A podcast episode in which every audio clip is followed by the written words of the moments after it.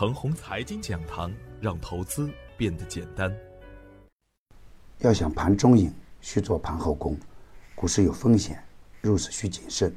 亲爱的朋友们，早上好，我是奔奔，欢迎收听开盘早知道。我今天和大家分享的主题是大跌之后的应对策略。昨天的早盘，我使用的标题是“假阳真阴还要当心”。我给出的观点是啊。周三是一个假阳线，假阳真阴，不能太贪。大盘还是震荡局面，还是要控制好仓位，先防风险。能否实现趋势的反转呢？还是要看量价关系的表现。在近期的早盘点评中啊，尽管也谈到板块和个股的机会，但是呢，每天的主题都是谈风险。就在昨天中午的直播中，我还明确的指出。再一再二不再三，大盘已经连续了两次去考验三幺五六的支撑位，如果再次跌破三幺五六的支撑位，那就有可能出现快速砸盘。久盘必跌是股市中比较常见的。大金融表现不积极的时候，短线向上冲关就有点难。所有的预言在实盘中都得到了充分的验证。当然。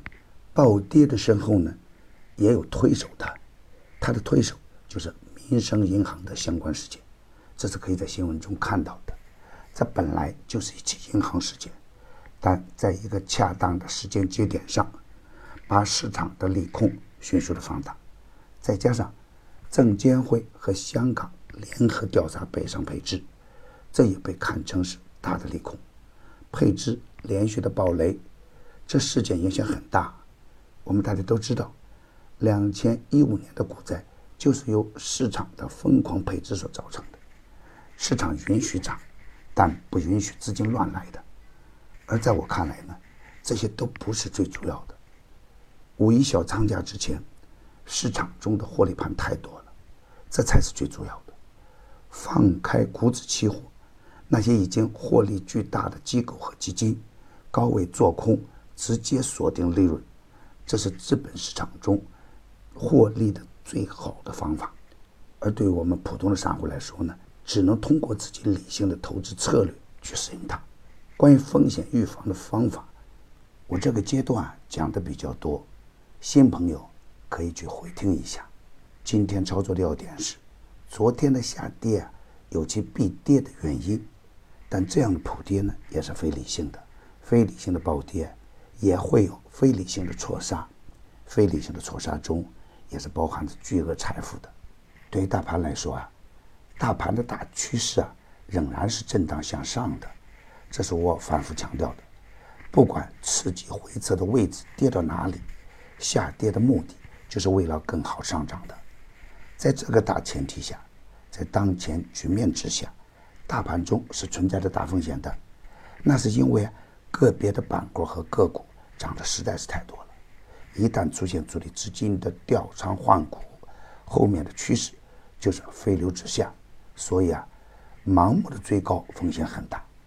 而另一方面呢，对于中线趋势很好的中线强势股，那昨天的下杀呢，那可是难得的低吸的好机会。所以啊，对于高位走弱的个股来说，那么今天可以利用盘中的反抽进行自救，反弹无量。无力，那就可以果断出局了。而一个比较简单的计算方法教给大家，可以把昨天下跌的指数计算一下，然后呢，再看看它下跌的位置的中心在哪里。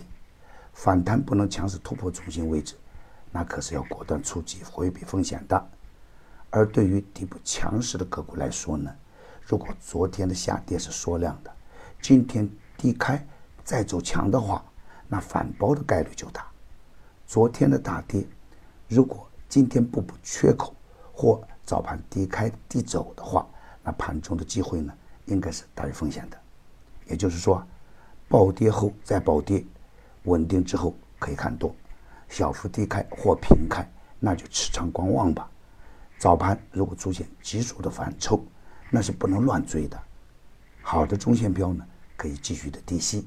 牛散的圈子天天赢盘，以专业专注为本，一直坚持逢低潜伏，长线短打的投资策略。精选的个股个个稳健，专业的事交给专业的人去做。加入牛散的团队啊，胜过自己独自乱干。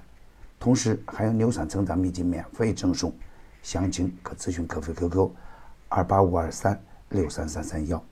与牛散结缘呢，您将成为下一个牛散。送人玫瑰，手有余香。